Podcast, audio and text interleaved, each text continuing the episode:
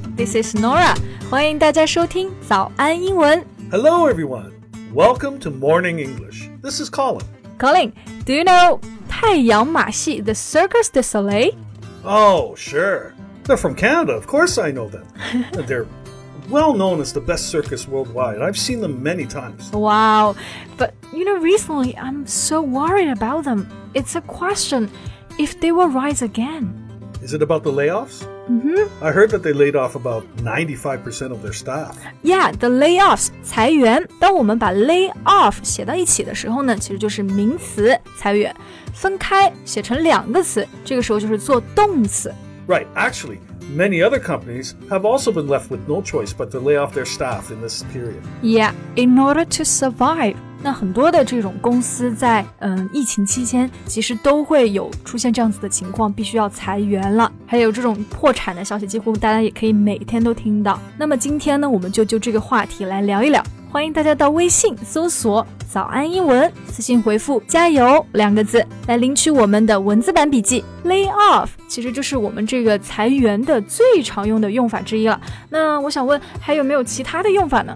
Well, another common word is to just say cut. Cut the staff. Cut jobs. 啊，cut 其实是一个很简单的词，但是不要认为它简单。其实新闻的英语报道也会经常用到这个词。Cut the staff 就是裁员，cut the jobs 减少工作岗位。那我们生活中其实经常会用到另外一个词 fire。For example, I want to fire you。那这个时候 cut 还有 lay off 有什么区别呢？ Well, when we say fire, and you can also say sack, it's usually because you have done something, you know, wrong or just you don't work well. 啊，fire or sack，那其实都是解雇、炒你的意思，而且通常都是因为自己犯了错。Like if I'm lazy at work, I might get fired. Right, right. It's not like cut and lay off. Um, those can be for the company reasons. It's uh, usually large scale. 嗯、g o t it。所以其实 lay off 这种裁员，通常都是因为公司的原因，而且 员工其实通常如果在公司的这种状况危机结束了之后呢，他们是非常有可能再回到公司的。那 if I get laid off, not fired, you know, will I get some money? Hmm. Are you talking about severance pay?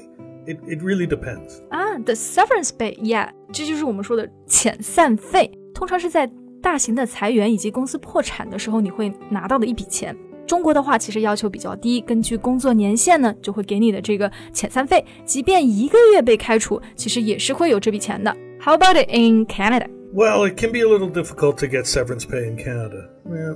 One of the requirements is that you need to have worked for an employer for five years or more to receive it. Really？要五年以上才能够拿到这个遣散费，这个也太难了吧？ Yeah, but that's by law.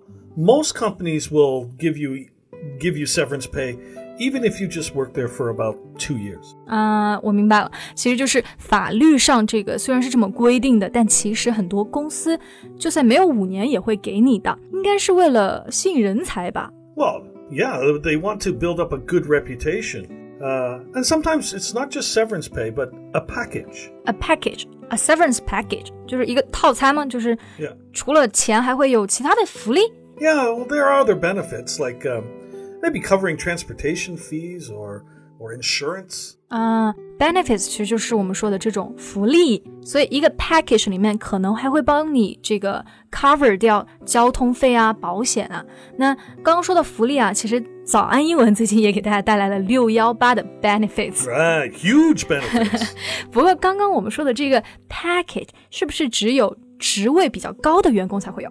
well, that's right, like a like a manager. 那如果我说我要是被离职了，然后被裁掉，我说我有一个 severance package，听起来就比较厉害，对吧？ it does. Another thing is, is that usually the boss will have to inform you in advance if they want to lay you off. Otherwise, they will pay you some kind of compensation. compensation 赔偿金，这个时候注意一下，和前面提到的遣散费是不一样的。如果提前通知了这个员工呢，就不需要给 compensation，没有通知才会给，而且这个钱非常的少。 Yeah, it's usually a, a week or two salary. Yeah, really harsh，才一周的这个 salary 工资 If you've worked longer than a year, it could be two weeks or, or more. ，but still not a lot 嗯，不过刚我们说的这个工资啊，除了 salary 之外，还有一个常见的词 wage。So what's the difference between the two?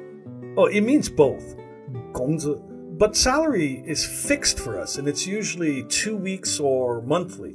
But wage is an hourly or daily payment. 嗯，明白了，明白了。这个时候我们就讲到这个 salary 的时候，一般都是固定的月薪啊，或者是在加拿大其实是两个星期就付一次。那 wage 其实就指的时薪，或者是按每日算，而且你可能每一周拿的时间都不一样，因为是按照这个 hours 去计算的。 Yeah, and, and usually a wage is paid in jobs that don't need special skills or a college or university degree. 也就是说，嗯，拿这种 wage 的人通常都是，比如说门槛会相对较低的一个工作，a cleaner, a waitress and such。 Right.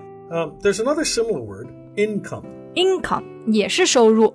Yeah, but income means the total amount of money you can earn, including salary. I see，所以这种 income 就是各种收入， 不只是你的工资。比如说你想要卖房、卖车，这种得到的钱都叫做 income。 Yeah, people might have um, really low income during these months. 没错，不过我知道疫情期间，有的国家还会发放一个 relief fund 国家救助金这种。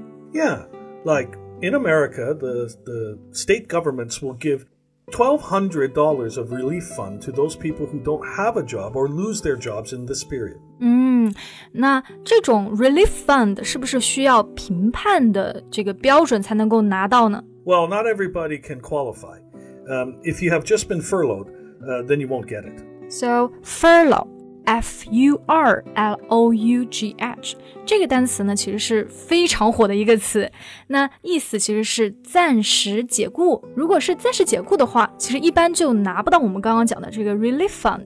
Okay, yeah, furlough. It originally was used in the military. Um, it meant uh, the absence from service for a certain amount of time. 嗯，那最初呢，furlough 这个词是指的在长官的同意下暂时的离开军队。常用的搭配我们会说 go on a furlough or somebody gets furloughed。 Yeah, this is actually much better than being laid off.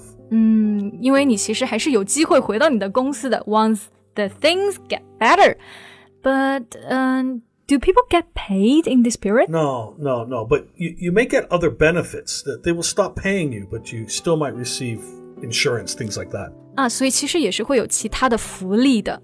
Right. Many companies had to shut down their businesses during these past months.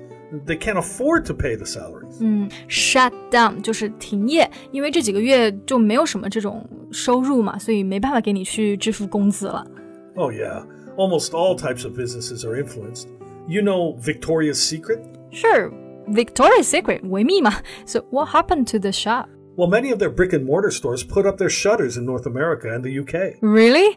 That surprised me a lot. 这个 shutter 就是我们说的百叶窗，那 put up the shutters 就是说的打开百叶窗，其实就是关门嘛，和 shut down 就是一样的意思。实体店呢，我们这个时候英文是叫做 brick and mortar stores，就是砖头和泥浆建起来的店。 不过我真的没有想到，这个最近维密也关闭了很多的这个实体店。Do you think they will go bankruptcy? I don't know. It's it's hard to say, but they, they might be on the edge of bankruptcy. bankruptcy 就是我们说的这个破产啊。On the edge of bankruptcy 就是已经在破产的边缘了。